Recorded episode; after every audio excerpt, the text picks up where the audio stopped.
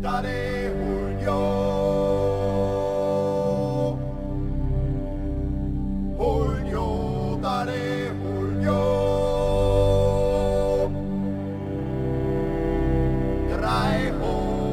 ho.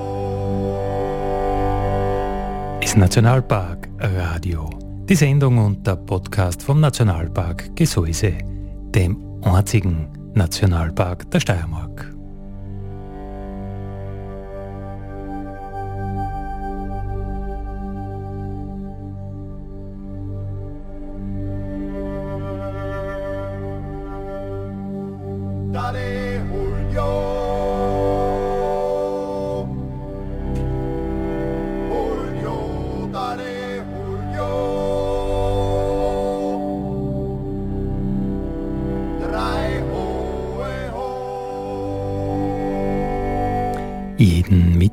Von 6 bis 7 auf die Nacht auf Radio Frequenz und alle 14 Tage neu überall, wo es Podcasts gibt.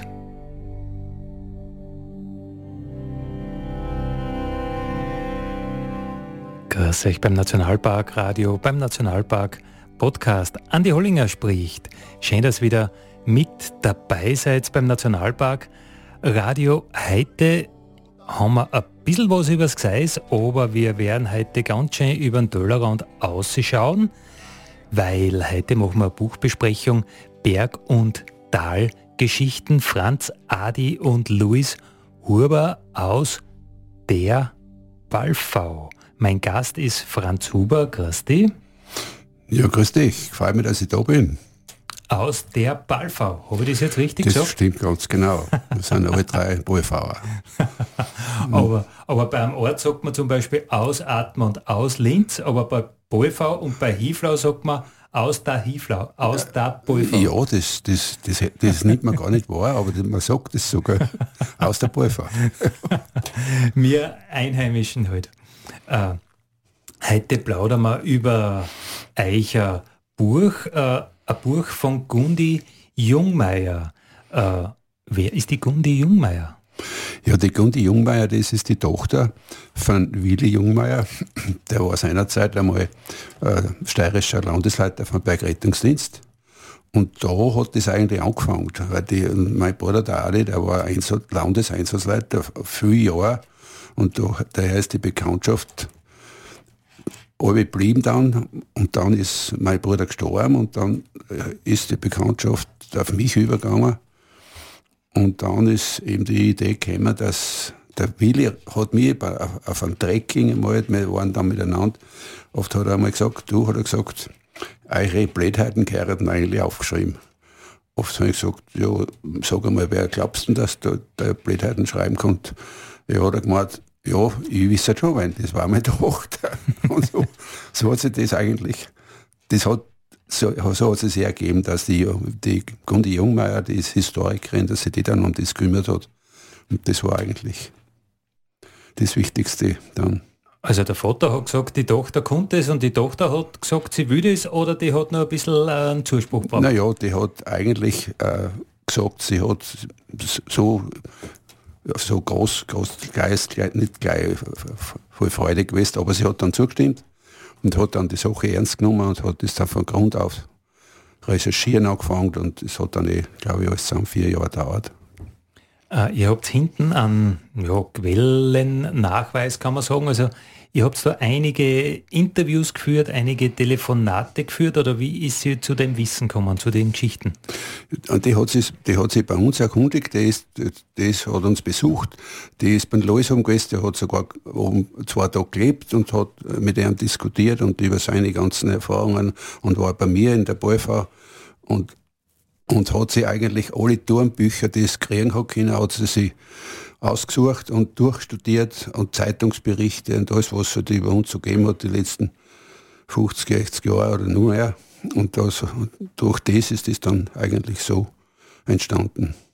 Also die hat die Aufgabe als Historikerin wirklich ernst genommen. Ich, ich glaube schon, weil das, das glaube ich, ist ziemlich alles fundiert ist, was da zum Lesen ist. Äh, Du schreibst zum Beispiel in dem Buch, also es fängt mit deiner oder mit eurer Kindheit an, du bist ja der älteste der drei Huberburm, oder? Ja. Und es fängt mit deiner Kindheit an und du schreibst, äh, du warst ein guter Schüler, aber arbeiten gegangen bist eigentlich lieber.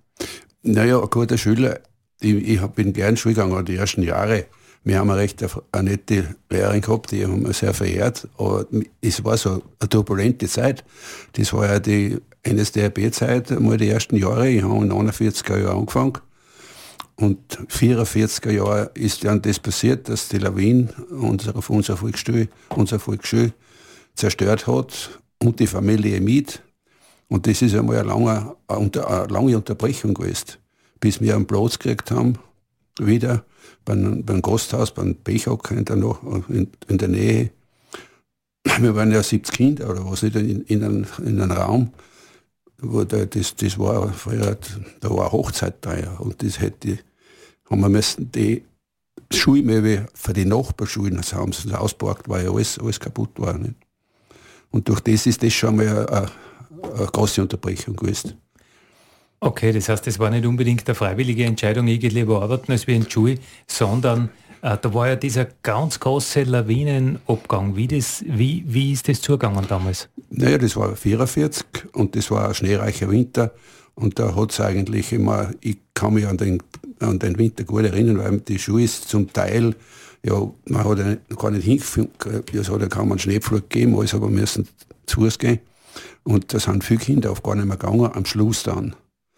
Aber es hat halt wochenlang geschrieben. Nicht? Und das ist ja so weit gegangen, dass am, am 27. März und ist dann die Lawine in der Nacht runter und beim Tag waren nur Schüler in der, in der Schule gewesen. Und das war eine Katastrophe noch größer gewesen natürlich. Aber die Lehrerfamilie, der Lehrer selber, der, der war ja, der war ja eingeguckt. Und die Familie, die Frau mit zwei Kindern und ein Dienstmädchen, die sind alle vier gestorben. Gell? In, der, man hat ja eigentlich von der Schule nichts mehr gesehen. Das, das Lawin war so riesengroß. Und das hat, das hat dann bis in Sommer gedauert, dass das, das alles wieder der, nein, das, der, nein der, der, Schnee ist den ganzen Sommer nicht weggegangen. Den haben wir ausgegraben, dann nur aus, aus den Gasnollen. Der, der ist nie ganz verschwunden über den Sommer. Und riesige Holzmassen, die sind dann liegen geblieben, große Holzmengen die sind dann ja, da ist ja dann der Umbruch gekommen und die haben dann mit Tanksfahrzeugen haben sie dann nach Gasreiflings Holz gebracht, dann ein Jahr drauf, erst 45. Also unglaubliche turbulente Zeit. Das war eine sehr turbulente Zeit und durch das ist auch unser Schul äh, also ein wenig durcheinander gekommen. Nicht? Ja, und das, das andere ist ja dann erst weitergegangen, ja, wie in der Nachkriegszeit, weil, weil ich da geschrieben habe, da war ich ja dann schon älter da. Und dann haben, das, das hat einen Grund gehabt. Wir haben auch, äh, damals noch eine kleine Wirtschaft gehabt und da hat man da alles nur sommerbefreit werden können, wenn wenn man angesucht hat. Von April bis Oktober. Und das habe ich genutzt. Und dann habe ich schon bei einer Firma gearbeitet und zuerst einmal bei der Bundesforste. Aber das Geld verdienen war mir damals das war schon wichtig. ja, das war eine schlechte Zeit. Naja, und dann habe ich gar nicht mehr angefangen, weil ich, ich, ich, hätte, ich, war, noch, ich war noch nicht 14. Und Im Dezember war ich 14, war oft, habe ich gar nicht mehr angefangen zu schwingen. Das zahlt sich eh nicht mehr aus. nein, nein, aber es, ein Entlassungszeugnis habe ich gekriegt. Und das war auch noch wichtig für mich und auch kein so schlechtes. Ihr Herz ist ein Nationalpark Radio, die Sendung vom Nationalpark und den Podcast. Und wir plaudern heute mit Franz Huber über sein Buch oder das Buch, das er und seine Brüder veranlasst hat und die Gundi ähm, niedergeschrieben hat, die Gundi Jungmeier. Äh, Franz, du hast schon gesagt, in die gegangen, dann war das Lawinenunglück. Äh, wie ist es dann äh, weitergegangen? Was hast du beruflich dann alles, alles gemacht? Ja, ich habe schon gesagt, dass ich dann noch halt schon, damals hat es ja geheißen Paravan, das war damals der Ausdruck, wenn man Hilfsarbeiter war bei einer, auf einer Baustelle, war das da war der Parava und auf das war man sogar stolz, den Titel nicht, das war damals halt äh, fast ein Ehrentitel. Ja, das habe ich aber dann ein Jahr gemacht, da war ich oft schon, es war schon ein Jahr später dann Ja, man denkt, was, so soll es auch nicht weitergehen. Nicht? Oft hat mich einer gefragt, ein Holzknecht, was wirst denn du einmal werden? Oft habe ich gesagt, ich gehe auch zu den Holzknecht. Oft hat er gesagt, so dumm wirst du da nicht sein, als da der lebt in die Krempen umeinander kreist. so. so ist es dann da anders geworden. Ich bin dann, ich bin dann die Schuhmacherlehre angefangen, weil mein Vater war auch Schuhmacher. Aber er hat es dann nicht so lang beruflich ausüben können. Aber ich habe das ein bisschen, mir hat das eigentlich dann gefallen. Und ich, hat, ich bin dann nach Landl gezogen, da bin ich ausgewandert. Das ist 10 Kilometer weg oder 15. Und noch, wenn ich heute zurückdenke, und 70 Jahre später sind diese eine Gemeinde geworden, dann hat sie sich eigentlich gar nicht ausgezahlt. Ja.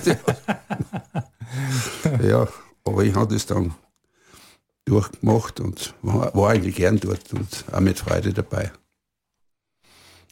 Du schreibst aber äh, von deinen Erinnerungen an den Krieg, äh, wie der, der Strom äh, Juden war, den man über den Brebichel getrieben hat.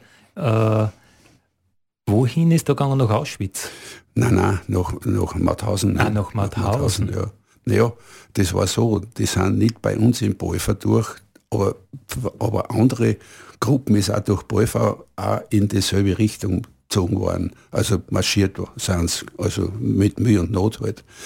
Die haben wir gesehen und da als Kinder haben wir da eigentlich das nicht so verstanden. Wir waren ja wir waren eigentlich, wir waren damals gar keine Kinder mehr, weil der Kriegszustand hat in, in die Zeit hat, hat uns ja die Kindheit zum Teil auch genommen. Nicht zuerst sind wir äh, gedrillt worden und dann über Nacht haben wir Vater unser Bett nächsten Tag in der Schule oder ja, zwei Monate drauf. Das war ja also eine Umstellung für uns, nicht, dass wir das gar nicht dass wir das gar nicht gleich kapiert haben alles miteinander. Nicht? Also die Kindheit war mit Anschlag vorbei? Die war vorbei. Und wir haben auch der, die, das Ende des Krieges und der, wie die Soldaten, die zurückgezogen sind, die haben wir alles zurückgelassen, weil die Eins war die Demarkationslinie, die haben das schon gewusst.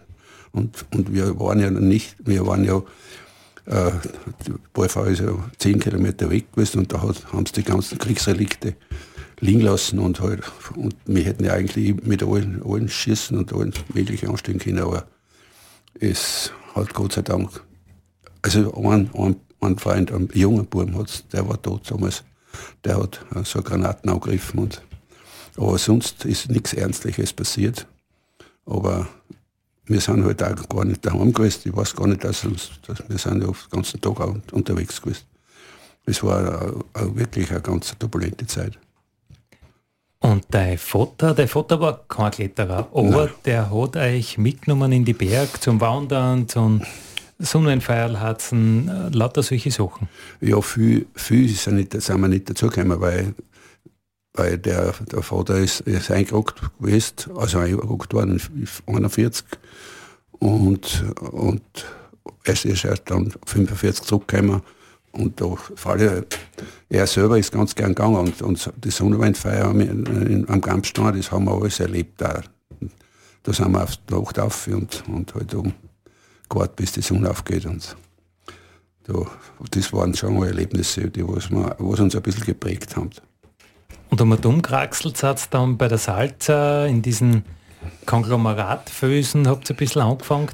Ja, das war eigentlich dann schon der Einstieg, weil die, die Salzerschluchten, die sind ja tief und lauter Konglomeratfösen und da haben wir es Wegeler gehabt, hin und her, das haben wir ja, wenn ich heute um mich schaue von der anderen Seite, dann kommt man für das gibt es gar nicht, was wir da, was wir, wo wir da unterwegs waren. Und vor allem, wir haben auch dort einen Blumenprokt, den sogenannten Lavendel.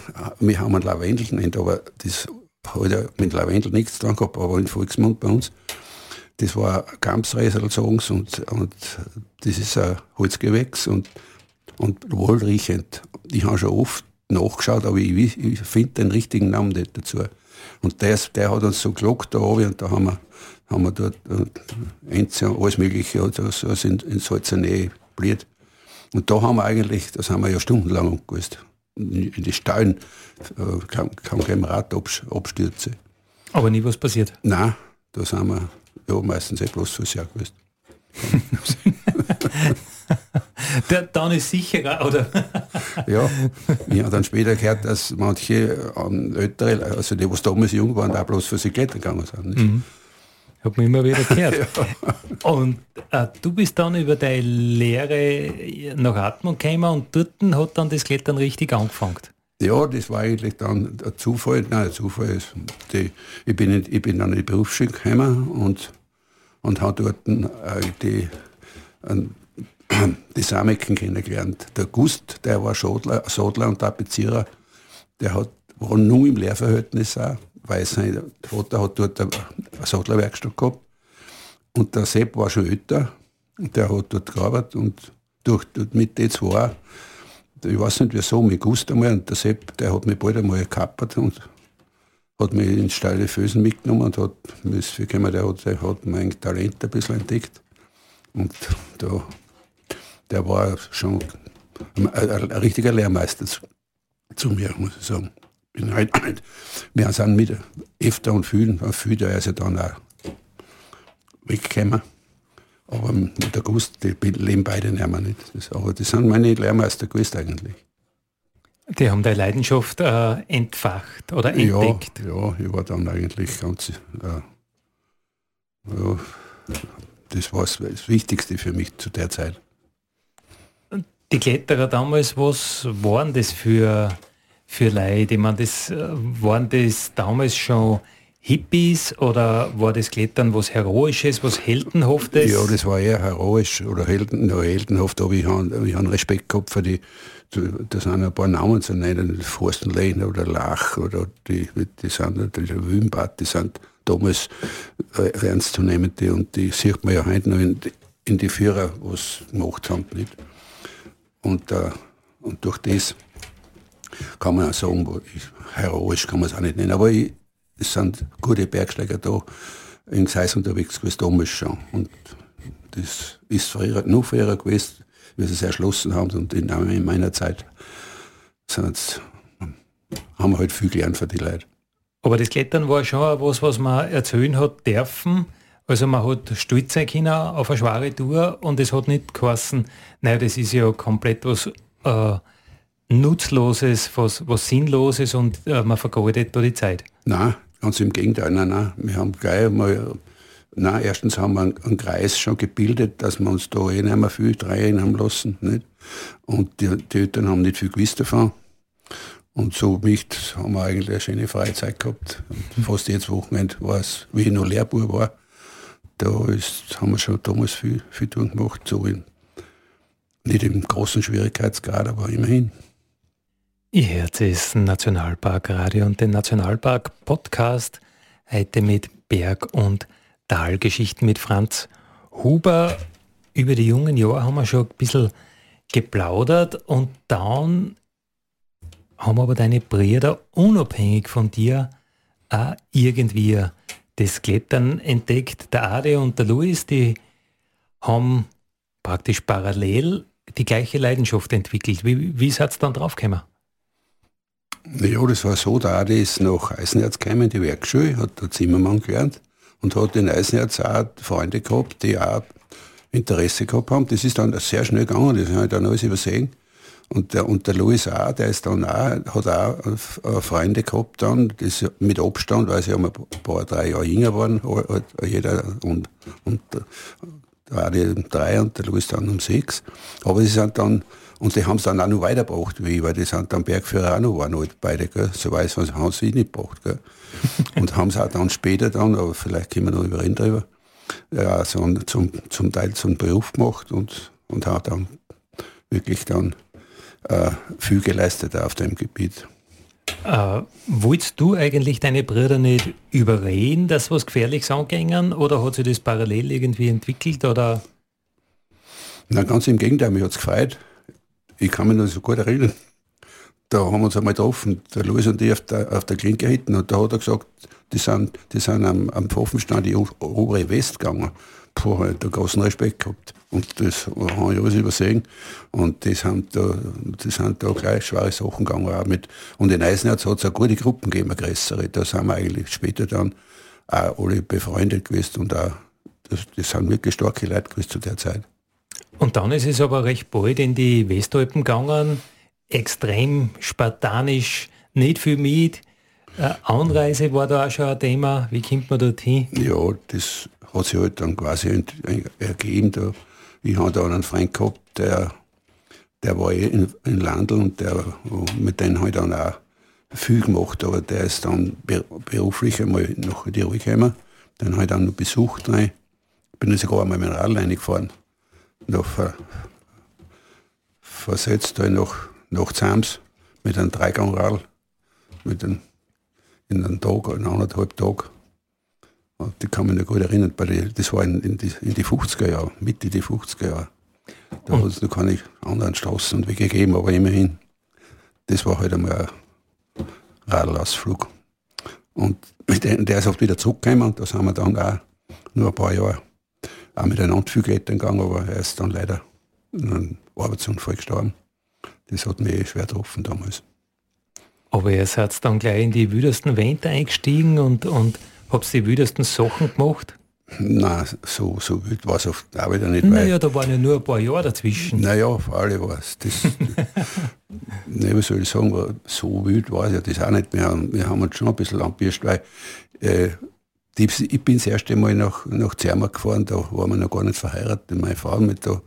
Da sind wir auch aufs Matterhorn gegangen, haben wir schon viel Einbild drauf. Nicht? Und haben wir recht eine gute Zeit gehabt und, und, und da muss, das muss ich dazu sagen, da war es sogar noch schon schwanger. Und das war in, in Ewald sein Trumpf, weil er ist ja da auf, später Arzt geworden und Gynäkologe und da hat er immer gesagt, wie die, wenn es um die Frage gegangen ist, was Frauen in deinem Zustand tun sollten. Dann, dann, hat er gesagt, ich bin jetzt 40 Jahre und vor 41 Jahren war ich schon am Matterhorn. So war es, ja.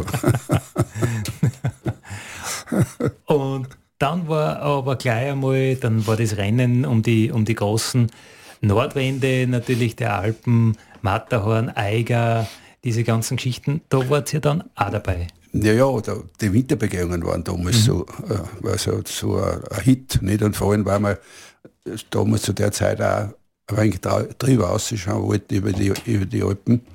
Man soll es jetzt nicht unterschätzen, aber überhaupt nicht. Dann, es ist ein, ein ein Sprungbrett auch, ist bei den meisten gewesen, nicht, dass über irgendwo weiter aussehen und kommen oder eingeladen werden. Und so haben wir halt, haben wir halt einiges versucht. Das ist, irgendwo glaube ich, haben wir das dann auch zurückgekriegt, dass wir wo eingeladen worden sind und das war ein Sprungbrett. Ihr wart immer unglaublich äh, bescheiden ausgerüstet, aber äh, mangelnde Ausrüstung habt ihr mit äh, vermehrter Härte irgendwie und Begeisterung weggemacht? Naja, wir haben es oft auch nicht gehabt. Ich bin da mit, mit einem Hanfstallklettern gewesen. Nicht? Das habe ich heute noch da am Hängen. Das, das hat sich zusammengetragen, als wäre so ein Korkzieher. Nicht? Aber das haben sie alle gehabt zur damaligen Zeit. Nicht? Und das, das erste Kunststoffseil haben wir in 57 Jahren gekauft. Und das hat damals 700 Schilling gekostet. Und mein Freund auch, da haben wir es selber gehabt. Und, und dann haben, sind erst, von dort weg haben wir erst mehr Zugang gehabt zur Kunststoffseile. Gell. Ja, das war damals technisch sicher eine Zeit, wo enorm viel am Materialsektor sich auch verändert hat. Das ist schnell gegangen und das haben wir auch nicht so mitgekommen, weil wir auch die, die Möglichkeiten nicht gehabt haben eigentlich, dass wir, dass wir das Neueste gleich gekriegt haben. Das ist, das ist zaghaft gewesen dann auch, dass man dazu käme, die Schuhwerk, Schuhwerk schon zum Beispiel nicht. Das war aber dann schon in die in die 60er Jahre. Nicht? Da waren wir nicht so gut benannt, aber wir haben uns halt auch durchgesetzt und wir haben uns halt auf das Übliche, was wir da zur Hand gehabt haben, hauptsächlich Loden und, äh, und Gamaschen und was wir halt und, und so, nein, mit so sind wir so schlecht, so blind sind wir nicht in die, in die Wände reingereiht. Wir haben jetzt schon was, was denkt. Ja, ja, das ist mir klar, dass ihr gewusst habt, äh, was ihr da tut, weil sonst hätte sie es einfach nicht überleben können, das muss man auch sagen. Aber die Ausrüstung damals, ich kann mich an eine Geschichte erinnern, die im Buch drinnen steht, da geht es ums Eisklettern, äh, wo ein Eishagel eine ganz wesentliche Rolle gespielt hat, der dann eben nicht gehalten hat, weil die Ausrüstung, gerade im Eis damals, war ja wirklich noch sehr äh, rudimentär. Ja, ich glaube, das ist in Lois passiert. Mhm. Das ist in Lois passiert, in der Spalevicini-Rennen. Nicht? Der, der, der, der hat einen Stand erwischt und, und der, da war halt der Hagel Drink. Das, und der, er hat, das steht im Buch eh gut beschrieben, nicht? der hat ja schon, er muss Glück gehabt, dass es beide überlebt haben. Gell? Aber das war halt die Ausrüstung nicht anders. Eisschaum oder sowas hat es nicht gegeben. Wir sind halt das einfache Hocken gewesen, die man halt ins Eis reingetrieben hat. In, in, der Hoffnung, dass er irgendwann auch halt und sein muss. Nein, aber die, die, die Technik hat da, auch, das Ganze ist alles viel schwerer gewesen. Nicht? Und dann, dann ist die Zeit der Expeditionen gekommen. Also ihr habt euch da bald einmal einen Namen gemacht. Das sind das sind Leute, die kennen was und die trauen sich auch was zu, diese Huberbuben aus der BOV. Dann habt ihr mit Expeditionen angefangen und äh, ich glaube, die Geschichte der, des Daulagiris oder der Daulagiris und die Geschichte der, der Huberbrüder, das ist eine, eine lange und eine sehr eng verwobene Geschichte. Naja, das hat eigentlich hat schon mit Matterhorn was zu lang gehabt, nicht? Mhm. Die Matterhorn Nordwand im Winter, den wir ja nicht ganz geschafft haben, nicht? das ist eh beschrieben. Und, da, der, und auf das drauf, da hat, da ja die sogenannte Himalaya-Gesellschaft gegeben. Die, die gibt es jetzt nicht mehr, aber die haben drei alpine Vereine haben die gegründet mit, der, mit, mit dem Grund, dass auch Expeditionen ausrüsten und mit äh, finanzieren und und in die, in die Weltberge schicken können. Und da, war, da, und da waren, zu der Zeit waren die 8000er schon alle bestiegen und da waren die hohen 7000er das Ziel. Und das war das sogenannte Dauler Himal. Da gibt es vier, eigentlich fünf äh, unbestiegene 7000er gegeben. Und da hat die, die, die Verantwortlichen haben dann gesagt, das ist das Zielgebiet für die Zukunft damals. Mhm. Nicht? Weil der, der Ansa war damals schon bestiegen und da und durch das ist es dann das Zielgebiet geworden. Mhm. Und ihr wart dann am Zwarer, wart ja... Naja, das war, das war eine lange Geschichte. Das war ja in 63er Jahren schon das Ziel gewesen. Nicht? Aber das haben wir, da haben wir ja kaum, nur kaum Verlaufskizzen gehabt. Und nicht viel mehr. Nicht? Und Höhenangaben schon. Aber, aber die, der Anmarsch allein, es, es hat ja überhaupt keine Straßen gegeben zu der Zeit. Wir sind von der indischen Grenze damals bei der ersten, bei der ersten Versuch, 63, sind wir ja 36 Tage gegangen bis ins Hauptlager.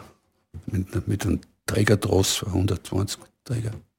Wie es halt damals war. Aber so hat es nicht angefangen, weil in die 60er, 70er und auch in die 80er Jahre ist man ja nicht mit dem Flugzeug wohin geflogen, sondern da war ja die Anfahrt schon ein eigenes Abenteuer. ja, ja, das, mit dem Schiff sind wir da noch gefahren. Mit Schiff vergehen wir nach Bombay. Damals hat es noch Bombay geheißen, das ist Mumbai. Und dann mit Zug und dann mit Fuß und so ist das. Wir sind im Februar fort und in, in August heimgekommen. und Taulagire war aber nicht nur der Taulagire 2 für euch interessant am Vierer, habe ich das jetzt richtig im Kopf? Ja, das war alles viel später, weil wir sind ja damals, wir haben den Zugang zu den ganzen Kessel damals tatsächlich entdeckt in 63er Jahren und da war mein Bruder nicht dabei, ne? aber der hat, der hat ja inzwischen schon, der hat ja damals schon eine Hinterkursgeschichte aufgebaut gehabt und ist dann mit dem Auto gefahren. Aber ich, nur einmal zurück zu einer, einer Himalaya-Geschichte. und den Weg dorthin, bis wir überhaupt einmal gewusst haben, wo wir Platz machen können, wo wir äh, Zugang haben, das hat sehr lang gedauert. Und dann ist eigentlich dann, äh, wir haben dann, ich weiß nicht, welcher Höhe haben wir dann eh erreicht, auf dem sind wir dann viel später eh weiter wieder zurückgekommen. Aber es ist dann die Zeit schon vergangen gewesen und es ist eigentlich dann der, der Geist weg gewesen. Und oft haben wir einen Rückzieher gemacht und, und dann ist das Gebiet gesperrt worden. Da haben wir nicht mehr hin dürfen dann. Da, da hat ja Tibet mit, mit Chinesen, das war damals ja der Konflikt, und da war dieses Berggebiet. Und dann ist es acht Jahre lang nicht mehr zugänglich gewesen für, für Expedition oder für ihre Unternehmen. Das war der Grund, dass wir erst später wieder gekommen sind. Gell. 71 dann. Dass diese Berge so lang äh, nicht erst bestiegen worden sind.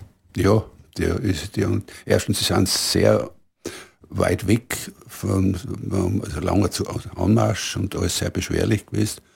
Aber dann äh, haben wir mal angesucht noch, da haben wir dann in 71er haben wir dann die Genehmigung gekriegt. Das haben wir einen neuen Anlauf genommen dann. Da war der, da waren dann die, die zwei Adis dabei, Weißensteiner und mein Bruder, beide Lehmnehmer.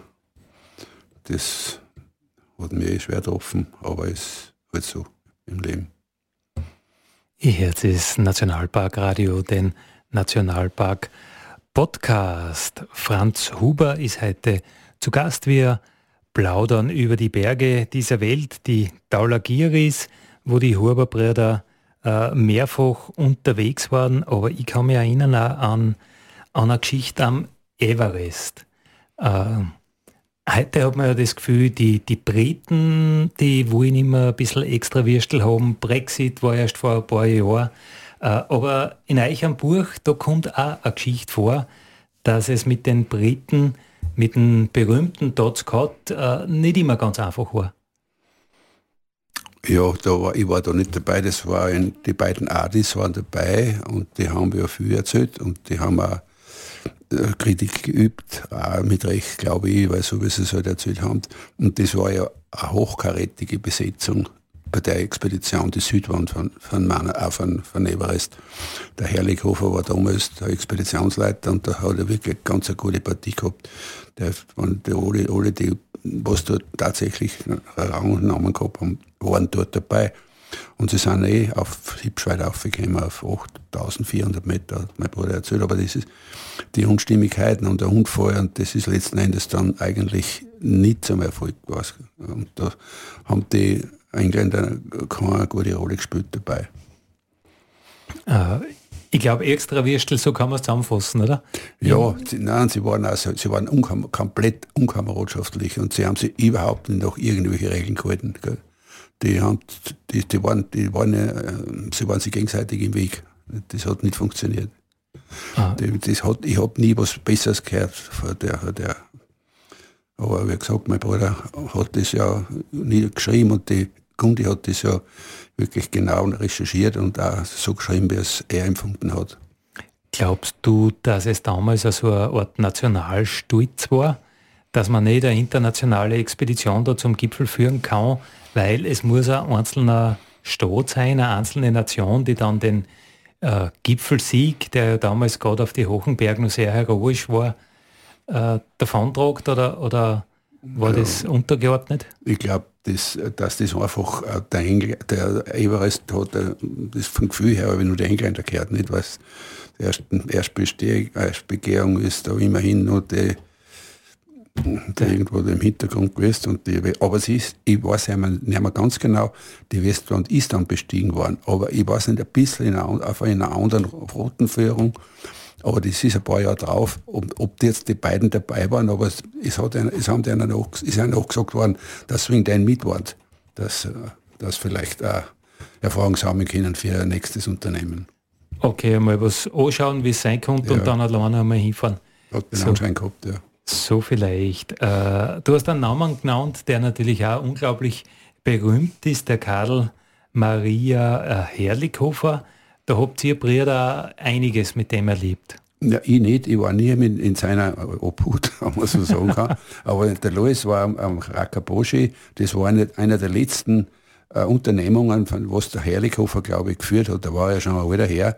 Aber er hat das auch äh, jedes Jahr irgendwie zusammengebracht oder jetzt zweites Jahr, dass er große Sachen auf die Füße gebracht hat. Und der Louis, der hat da keine gute Erinnerung. Der, der ist, er ist ja selber mit einem, mit einem schweren LKW hochgefahren und dann ist, ist, der, ist es halt einfach nicht zum Erfolg gewesen. Und auch die ganze Organisation hat sagt er, er schreibt es auch, dass, ähm, dass er da nicht gut, nicht in gute Hände war, immer das, das ganze Unternehmen.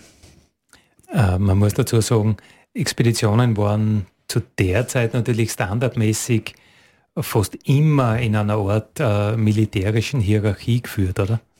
Ja, das können wir nicht sagen, weil wir, wir haben eine kameradschaftliche äh, Gesellschaft gehabt, die was man, wo man, auch, wo man auch nicht bekannt waren, weil ich bin auch mit größeren Gruppen gewesen, in Südamerika oder in, in Pamir, wo wir große Gruppen waren, aber, aber so militärisch hat es sich da nie angespielt. Das ist, okay, hat man, äh, kriegt man das vielleicht ein bisschen ver, verfälscht mit, weil, weil halt viel so große Expeditionen, eben auch der Herrlichhofer, äh, ist bekannt dafür, dass er das ja alles äh, generalstabsmäßig geplant hat und da hat er sich halt gedacht, er kann das wahrscheinlich so militärisch durchboxen, oder? Ja, ich glaube, der ist oft schon ein wenig alter Stasi gewesen. ich weiß nicht so genau.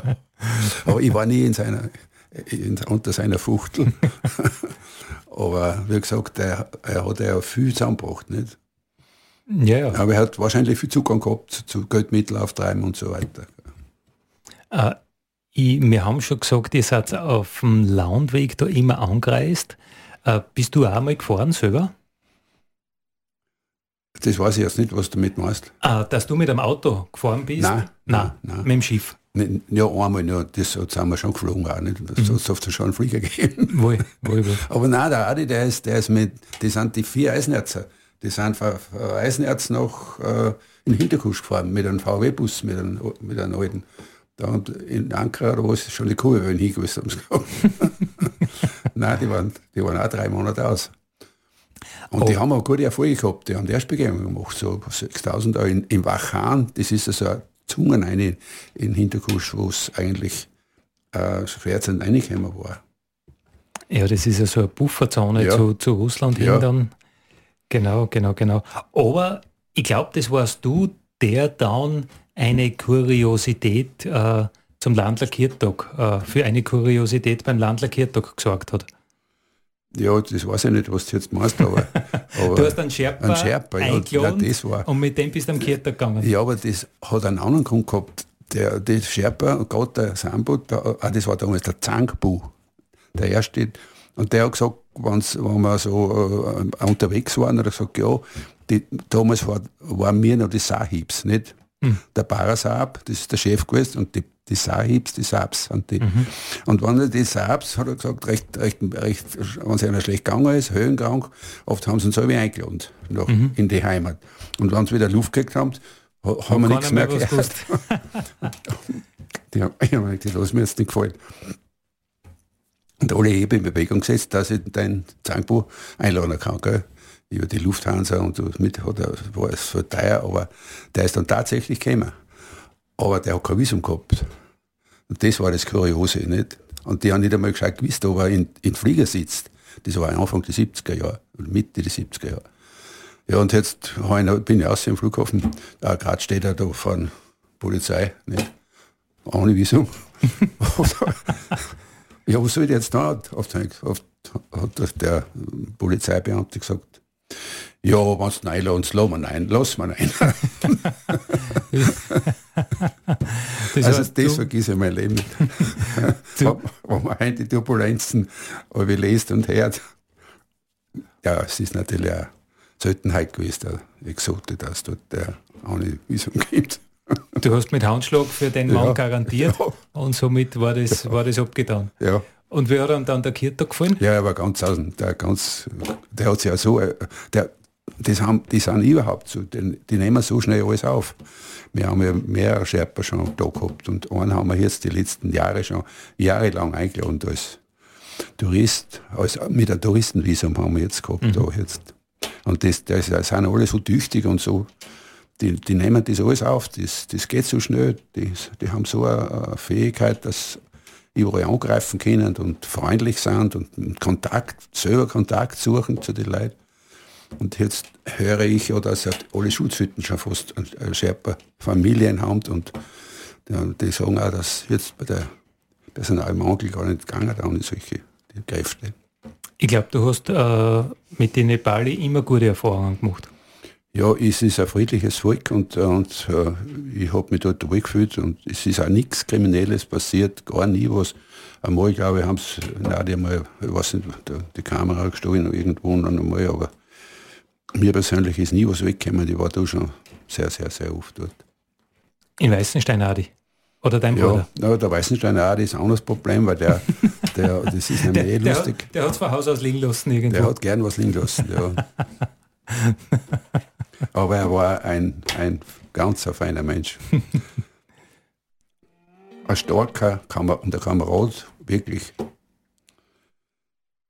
Franz Huber ist heute zu Gast im Nationalpark Radio. Wir plaudern über große Abenteuer in den Bergen der Welt. Nepal, wo die Huber Brüder sehr, sehr viel unterwegs waren. Ich glaube, eure Geschichte ist eine Geschichte auch, die immer wieder mit Nepal was zu tun hat. Und es war euch dann ja auch ein Anliegen, dort da, ich sage jetzt einmal, nicht nur in die Berg aktiv zu sein. Äh, ein Häusl habt ihr gebaut, eine Schule habt ihr gebaut. Was, was habt ihr alles gemacht? Ja, das war dann schon viel später. Der Wadi hat da gesagt, wenn er nicht mehr das kann, so was er sonst äh, zusammengebracht hat oder halt erlebt hat, dann soll er sich, dann muss ich mir so nutzbar machen. Und er hat dann tatsächlich für unseren Scherper, für den ich schon jetzt, der, der was jetzt oft da war, äh, ein Haus gebaut. Der hat damals äh, vor- vorgehabt, da, da hat er mit mir geredet und gesagt, aber da nimmst du schon was vor. Aber er gesagt, ja, das setze ich durch. Und so hat er es auch zusammengebracht. Das, die haben bei alles ganz bescheidenes Haus gehabt, die Familie. Ich war dort und dann hat er, der hat das durchgesetzt. Das ist ein, ein zweigeschossiger ein Steinhaus mit, mit, mit einem Stil, wie es wir da haben. Und, und, und das Haus ist oft äh, fertig gewesen, aber war noch nicht bewohnt. Nicht, also so weit war es noch nicht bewohnbar und dann ist eben das Erdbeben gekommen und, und da ist aber er oben als äh, nur einmal, da war er schon schwer krank, er war schon hat sehr viel verdrängt. Und hat gesagt, ja, ich will da noch mal runter und dann, ich habe noch verabschiedet damals und hat er so einen schweren Sack gehabt, habe ich gesagt, was tust du mit deinem alles? Das brauche ich alles. er. Aber es, er hat nicht mehr viel zu arbeiten. Ich habe noch auf die Nacht mit ihm telefoniert und in der Früh haben sie mich angerufen, dass, dass er nicht mehr reden kann. Und da, ach du lieber Himmel, man denkt, dort Schlaganfall oder was, dann, dann ist es gescheiter. Herrgott, lass ihn sterben. Und so war es dann auch. So was. Aber ihr zwei, ihr habt ja eine sehr aktive Karriere noch gehabt als Bürgermeister davor. Ihr wart ja Ja, das, beide Bürgermeister und ihr habt euch das wirklich auch da neben die ganzen Berggeschichten auch noch in der Gemeinde was, was voranzutreiben. ja, ich weiß das alles nicht mehr, wie das, wie das überhaupt alles zusammengekommen wie das alles gegangen ist. Es ist das so lange her alles. Ich weiß das nicht mehr, wenn ich das alles lese, was da alles passiert ist und ich meine Turmbücher und der Adi noch länger, der hat ja nur andere Geschichten auch dazu gehabt, der hat sich viel da eigentlich, muss ich sagen, der Bewährungshelfer war und viele Dinge, Bergrettungsdienst und, und äh, Langeinsatzleiter und Bürgermeister und die haben mir das auf da irgendwann, das habe ich dann auch noch eigentlich, habe ich es auch wollen, sonst hätte ich mir ja nicht hingestellt, nicht? Und so, ich glaube, wir, wir sind ganz durchgekommen in der Zeit. Da hat der Tag einfach nur mehr als 24 Stunden Ja, gehabt. ich weiß wirklich nicht mehr, wie das zugegangen ist. Einen Beruf habe ich nämlich auch gehabt, das ist ja nicht so. Auch Geld auch verdienen müssen. Gell? Ja, voll. Ja. Du rückblickend auf so ein langes Bergsteiger- und Abenteuerleben, was war dein größtes Abenteuer? ich kann es nicht sagen. Ein, großes, wirklich ein großes Erlebnis war für mich die Umrundung zum Kailash. Ich habe das Tichi-Buch gelesen, das war, das war was ich, in die, Ende der 30er Jahre, und da hat er von Kailash schon geschrieben, dass er halt um, die Umrundung, die Chora. Und das ist mir eigentlich 2011 gelungen. Und das war für mich nicht nur, das war körperlich oder es war einfach ein, ein großes Erlebnis für mich. Eins für das am eindrucksvollsten, weil wenn die, die Better, die kämen her und, und tratschen und das geht auf fast auf 6000 Meter auf, da, da wirst du ja klar. Nicht? Die, die rennen vorbei und, und, und dann machen, machen sie ja Gaudi und du schnaufst und, und so sieht man den großen Unterschied. Gell? Das war für mich ein großes Erlebnis. Aber ich möchte jetzt noch was korrigieren, und zwar, weil mein Buch ist nicht, gell? das Ganze ist unser Buch und dass da nicht der falsche Eindruck entsteht. Wir haben alle drei dazu das beitragen, was notwendig ist und was, was gefordert, was so gefordert, was halt, was die Grunde halt erfasst hat. Gell? Ja, ja, da ist hinten eine unglaubliche Aufzählung ja. an, an Daten, an Gesprächen, an, an Fakten, wann ihr da alle miteinander geredet habt. Also das war jetzt wirklich eine, eine tolle Radiosendung mit dir, Franz. Es hat mich sehr beeindruckt. Auch diese Demut und zum Schluss nochmal, wo du gesagt hast, Kailash, was jetzt ein, äh, ja nicht so ein, so ein großer Berg ist, äh, der dann doch auch Demut gelehrt hat. Daddy,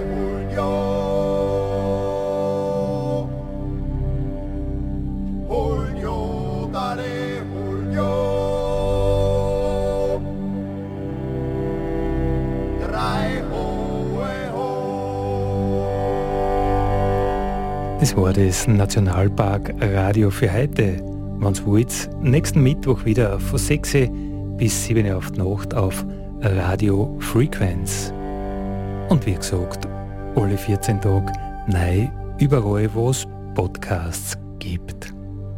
Heute waren wir Franz Huber und Andy Hollinger. Vielen Dank.